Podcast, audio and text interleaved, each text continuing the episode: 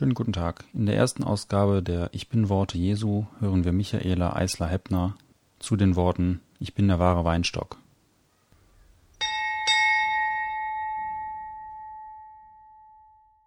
Heute geht es um das Ich bin Wort Jesu.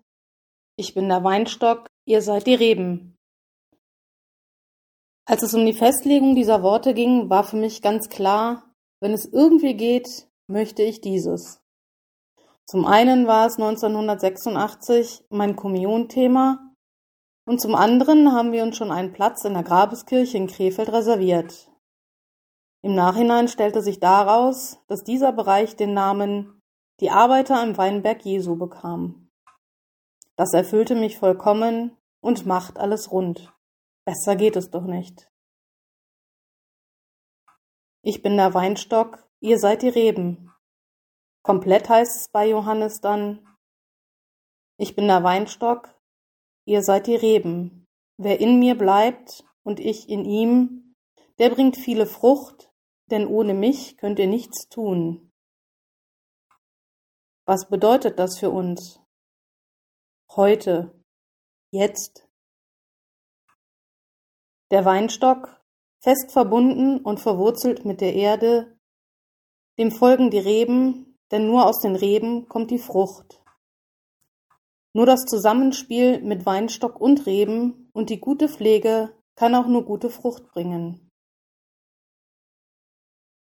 So ist es auch bei Jesu und was er seinen Jüngern mitgab. Ohne ihn und ohne Glauben hat keiner allein Kraft genug, eine gute Frucht zu werden und zu bringen. Auf heute lässt sich das gerade jetzt ganz leicht übertragen. Nur zusammen und mit genügend Kraft und Glauben kommen wir aus dieser Krise. Sozusagen ist das Ich bin Wort auch ein Mutmachwort Jesu. In der Familie, in der Freundschaft sind wir verbunden wie der Weinstock und die Reben. So sollten wir mutig sein und die nächsten Schritte gehen.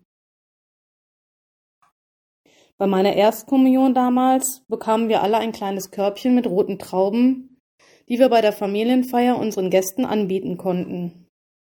Dieses Körbchen stand den Tag über bei uns auf dem Tisch.